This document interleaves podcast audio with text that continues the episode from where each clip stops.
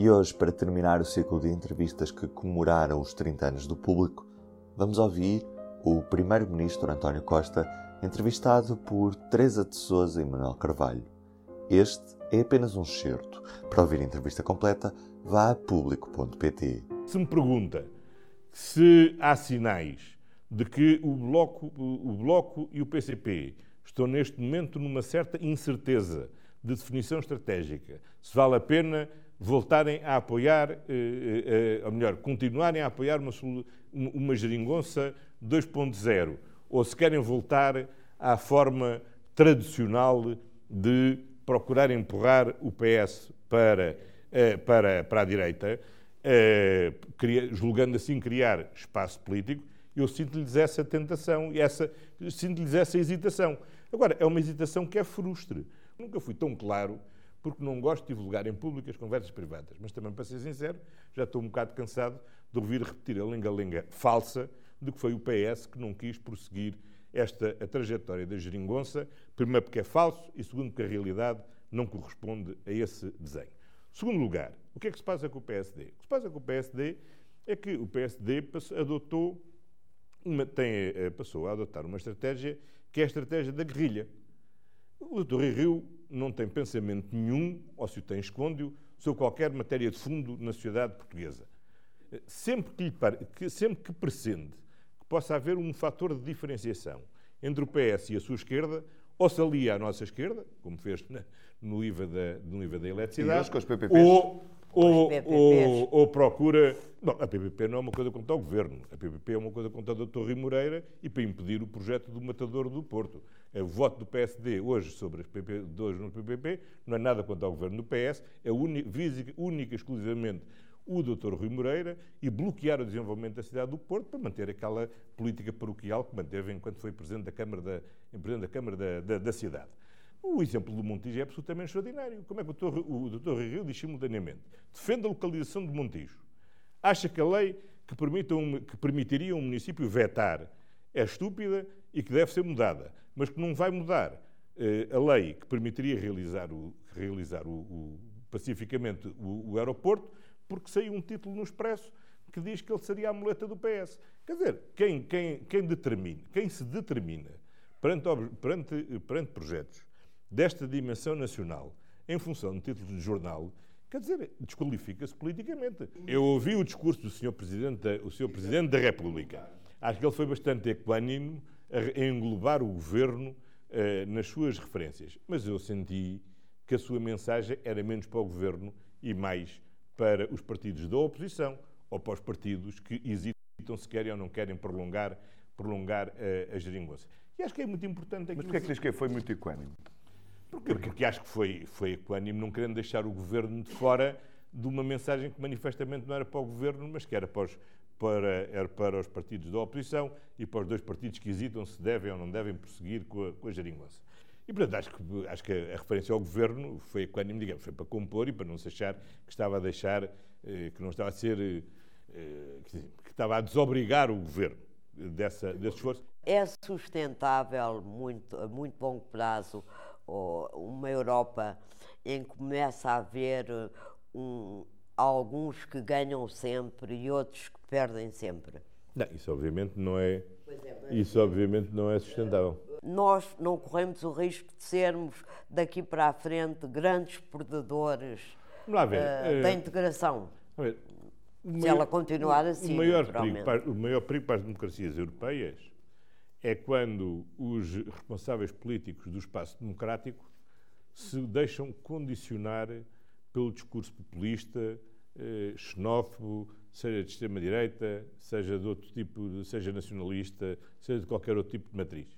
E, portanto, nós temos de ter eh, a capacidade de eh, as lideranças europeias conseguirem ser impermeáveis a essas derivas eh, populistas, nacionalistas, xenófobas, proteccionistas que minarão a União Europeia. Se não forem, é evidente que mais cedo ou mais tarde a União Europeia entrará num processo de agregação ou pelo menos de retransformação profunda, como por exemplo o Presidente Macron tem, tem muitas vezes defendido, que é dizer eu não acredito nisto a 27 e portanto nós temos que inventar aqui um outro espaço onde a Europa, se possa, a Europa que queremos se possa efetivamente construir.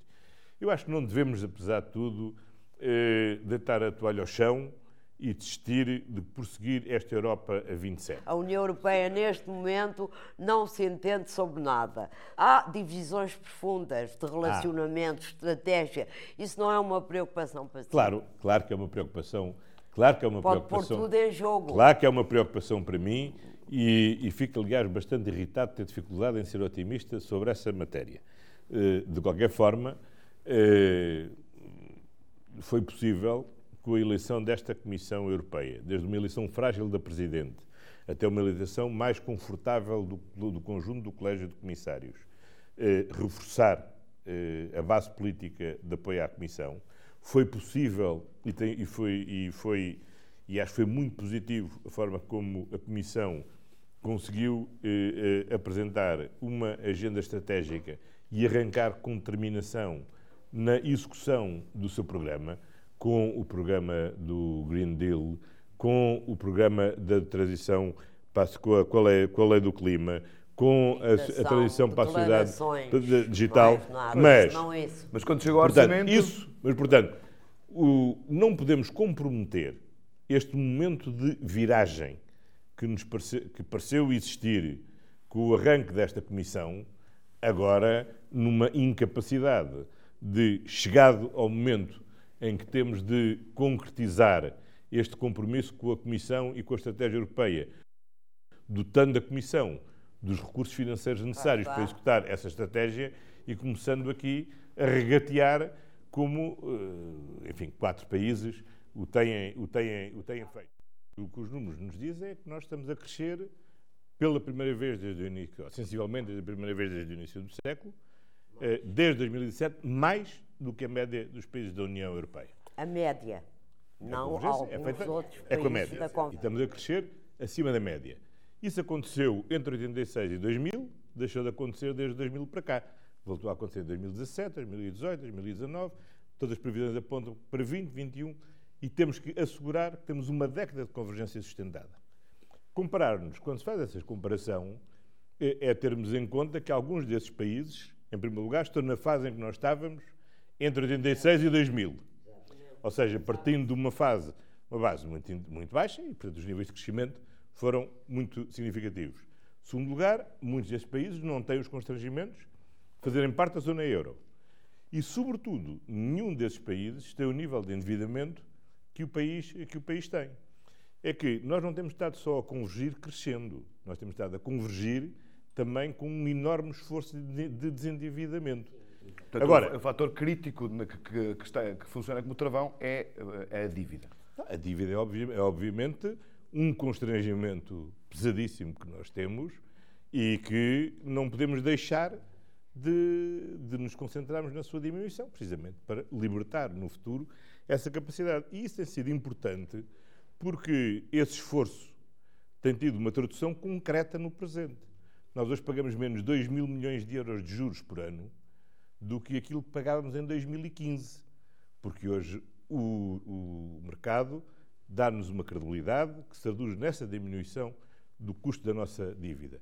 E se tiver em conta que quando esses 2 mil milhões permitem-nos, por exemplo, este ano, temos a maior dotação de sempre, no, a dotação inicial de sempre no Serviço Nacional de Saúde, com um reforço de 941 milhões de euros. Temos, de há muito tempo a esta parte, uma grande dificuldade em criar grandes uh, grupos uh, económicos de projeção uh, internacional temos condições para nos tornarmos uma espécie de satélite dessas grandes empresas internacionais e da economia europeia? A ver, eh, Corremos hum, esse risco, quero é, dizer. A ver, nós, nós temos um tecido económico que neste momento está em diferentes escalas de tempo. Se olhar, por exemplo, para uh, as empresas, as novas economias do mundo digital, eh, um país como Portugal foi capaz de criar um ecossistema particularmente dinâmico na área das startups e em poucos anos produziu três unicórnios. Muitos desses países mas não. Não, Ericsson, não, muitos desses Pois, mas não é ver. Portanto, eu estou-lhe a dizer. Esta é a camada mais recente. Depois temos tudo o resto. O, temos, temos, temos as, as sucessivas outras gerações. As Ericsson e as Nokia não são as empresas das novas gerações, da nova geração. São, são empresas, muitas delas já vieram de várias décadas anteriores, umas começaram a produzir frigoríficos antes de chegarem ao mundo da produção da alta tecnologia do, 5, do, do 5G. Portanto, eh, o nosso déficit tem a ver com o passado.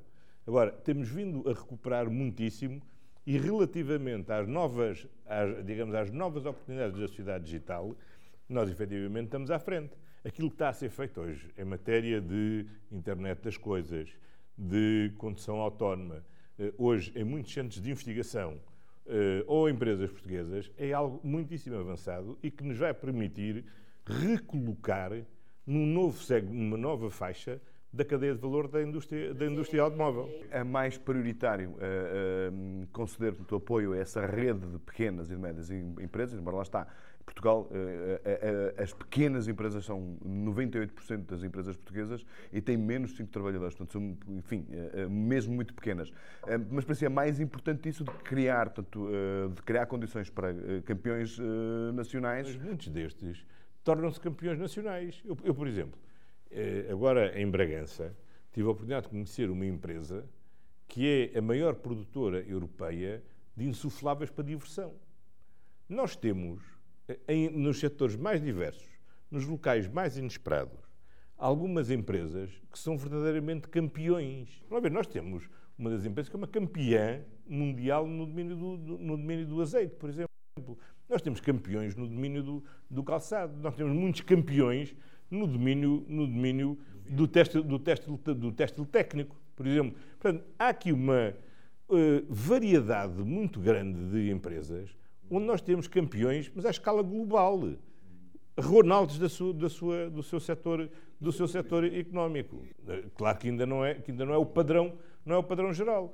Agora, é a demonstração de que é possível alcançar estes, estes níveis e que é possível alcançá-lo nos setores mais diversos. E do P24 é tudo por hoje. Para si, uma boa semana. O público fica no ouvido.